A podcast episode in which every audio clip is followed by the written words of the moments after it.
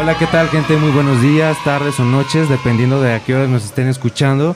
Espero que estén muy pero muy bien. Yo estoy muy ansioso, muy contento y muy feliz por presentar este nuevo podcast que se llama Radio Aullido por los integrantes de la Universidad UNID. Estamos muy contentos y muy emocionados por esta primera emisión. Pero antes de, de, presentar el tema, quiero presentar a mis compañeras. Angie, ¿qué tal? ¿Cómo estás? Hola, muy bien. ¿Y tú, Yamil? ¿Cómo andamos todos? Muy, muy bien, muy ansioso, muy contento. Pero antes que nada, ¿cómo estás, Monse? ¿Todo bien? Yo me encuentro muy bien, gracias, Yamil. Como primer eh, eh, tema presentaremos el amor imposible. Monse, ¿nos puedes contar qué es lo que piensas sobre el amor imposible? Claro que sí, Yamila. ¿Qué es lo que llamamos un amor imposible? Es como el que conocemos como amor platónico, amor no correspondido o amor prohibido. ¿A quién no le ha pasado haberse enamorado de una persona que ya tiene pareja y no tiene ninguna intención de dejarla? O bien, enamorarse de alguien que no tiene pareja, pero que no se enamora de nosotros ni haciendo el mayor esfuerzo. Exactamente, creo que es un, es un este, tema súper sensible, súper difícil y creo que a todos nos ha pasado algo así, de un amor imposible que no es correspondido o que hay obstáculos por de medio que al finalmente eh, termina siendo un amor imposible. Todos dicen, solo me pasa a mí, pero claro que no, yo creo que todos hemos pasado por ese momento de, no manches, me enamoré de este güey y nomás no se da. ¿Por qué creen que no se dé? ¿Por las actitudes de una persona o de las dos? Yo creo que la pareja se hace como por medio de los dos, ¿no? Que tienen que poner los dos, por eso a veces no funcionan de que uno da más, uno da menos y pues tiene que ser mutuo, ¿no creen? Así es, Angie. A veces creo que el amor imposible es de una persona o por las dos personas, pero también creo que cuando un amor es correspondido hay obstáculos por de medio que impiden que este amor sea real, ¿no? Por ejemplo, creo que un, un tema que entra bien en esta categoría que es amor imposible es el amor a distancia. Creo que el obstáculo esencial es la distancia, lo que permite que no se dé este amor. Sí, bueno, pero como dicen, la comunicación es todo, ¿no? Una pareja funciona más así. Si no, si no, va, no hay comunicación, no hay confianza, pues no va a funcionar ni de, ni de cerca ni de lejos. Pero sí es cierto, Yamil, como dices, la distancia sí es un poco limitante, pues ya una pareja la, la buscas para que te apoye, para que esté presente más que nada en cuestión de que te abrace un día, en un día triste, un beso, no lo sé. Pero sí es un poco más difícil, pero como dicen, la confianza lo es todo, ¿no? Y claro, como dices tú, Angie, hace poco estaba leyendo un artículo sobre esto de relación de distancia y decía que el problema somos nosotros mismos porque no estamos acostumbrados o no sabemos llevar una relación sin tenerla cerca, claro, como dice Angie, de estar abrazando, estar junto a él, um, saliendo, no sé, ir a ver películas, cosas así, ¿no? Y es verdad, no estamos acostumbrados. Cuando normalmente tenemos una relación es porque queremos estar con ella, salir, abrazar,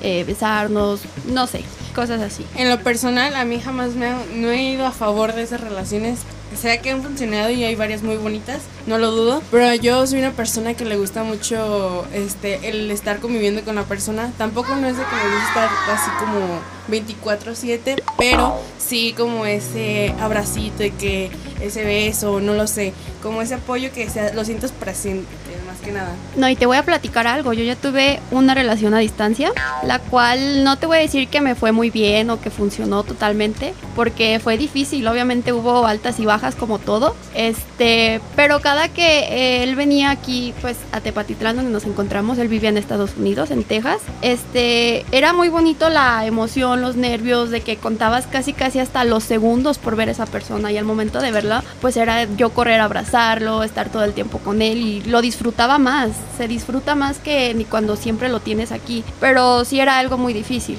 la verdad. Pero con todo esto, en tu opinión y experiencia, ¿cómo fue que, que combatiste todo esto de lo de la, la distancia, todo eso? ¿Sí hubo comunicación, sí hubo correspondencia en ese aspecto? Sí, hubo demasiada comunicación y más aparte había demasiado amor en esa relación, era un amor real y muy bonito.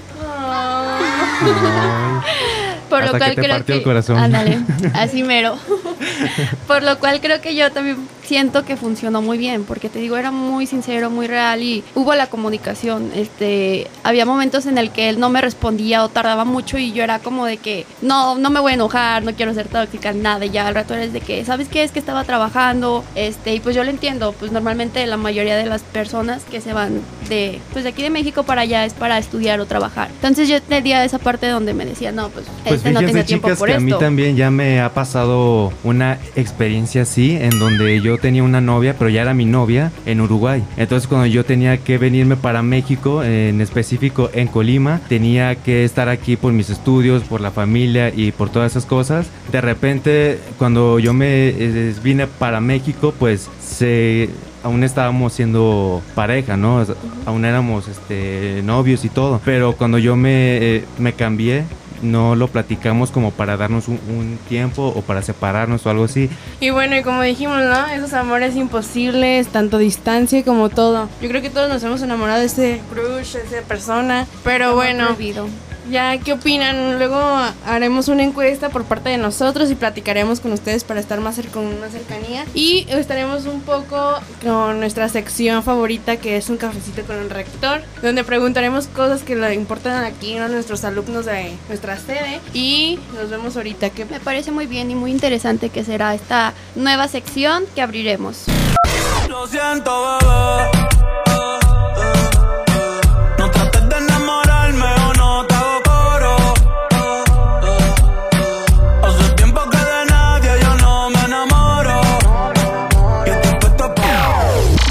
como les dijimos, aquí estamos entrando a nuestra nueva sección que es Cafecito con el Rector, en el cual tenemos un invitado de la administración de la universidad. Y bueno, nuestro invitado especial es el gerente administrativo que es Memo Padilla. ¿Cómo estás Memo? Cuéntanos. Muy bien, muchas gracias por invitarme. Pues aquí estamos para servirles. Muy bien, tenemos algunas preguntas aquí de parte de los alumnos de la sede, donde tenemos algunas dudas de, sobre la cafetería, de por qué cuestión sigue cerrada y queríamos que nos platicaras un poco sobre ese tema. Muy bien. Eh, qué bueno que tengan interés en los servicios que, la universidad ofrece. Les quiero comentar, eh, desgraciadamente la cafetería pues, es, un negocio, tal cual. No es, no es algo que realmente eh, maneje la universidad directamente, sino que es concesionada a un tercero. Entonces, para, para que este tercero tenga interés en tener la cafetería de la UNID, pues tiene que ser redituable o rentable. Eh, la persona que antes, antes de la pandemia tenía la cafetería, eh, a raíz de la baja de ventas, porque dejó de haber alumnos en el campus, pues eh, como quien dice, quebró y nos entregó el espacio. Entonces él ya no va a continuar, ya platiqué con él, ya no tiene interés en continuar con, la cafetería. Eh, en este momento estamos en pláticas con algunas personas interesadas. Sin embargo, eh, como es un espacio propio de la universidad, eh, sí se renta, tiene un costo el espacio. Estamos gestionando el tratar de cobrarles lo menos posible, porque sabemos que aún la población estudiantil pues no está viniendo en su totalidad al campus, sino están intercalando los grupos, los horarios. Entonces son pocos los alumnos todavía que, que siguen viniendo y tendría que tener buenas ventas para que le sea rentable. Entonces, eh, sí es algo que se tiene que analizar por parte del concesionario ¿sí? para que pueda decidir volver a poner la cafetería. Si hay interesados, sí lo estamos gestionando, sí esperemos poder resolverles pronto esto del servicio de, muy bien, muchísimas gracias por esta información. Sí es un poco que nos importaba saber porque tenemos esa duda de pues regresamos muchos de pandemia que nunca habíamos entrado a la universidad a clases normales presenciales y pues teníamos esa duda de que si siempre había estado cerrado, si no, que cuando se iba planeaba abrir. Pero ya con esta información yo creo que ya tenemos una noción del por qué sigue cerrada o por qué no hay este ciertos productos. Muy bien, si tenemos interés en darles este servicio, Sí, les, repito, hemos manejado algunas otras opciones, pero aún no se define nada. Tal vez pongamos algunas máquinas de, las famosas spending machine, eh, pero bueno, ya les avisaremos en su momento cuando, cuando tengamos la decisión. Ok, muchísimas gracias Memo por acompañarnos el día de hoy y por resolvernos esta duda por parte de los alumnos de la sede. Muchas gracias. Muy bien y muchas gracias por escucharnos el día de hoy en nuestro episodio piloto de Radio Gido. Estén muy atentos porque tendremos temas nuevos e interesantes cada martes. Búsquenos por favor y, síganos también en la plataforma Spotify. Y ya pues nos pueden seguir también en nuestras redes sociales que van a aparecer en la foto aquí de nuestro podcast. Los esperamos el siguiente martes con temas muy interesantes. Mi nombre fue Yamil Rodríguez. Monse Vázquez. Y Angie Barredo.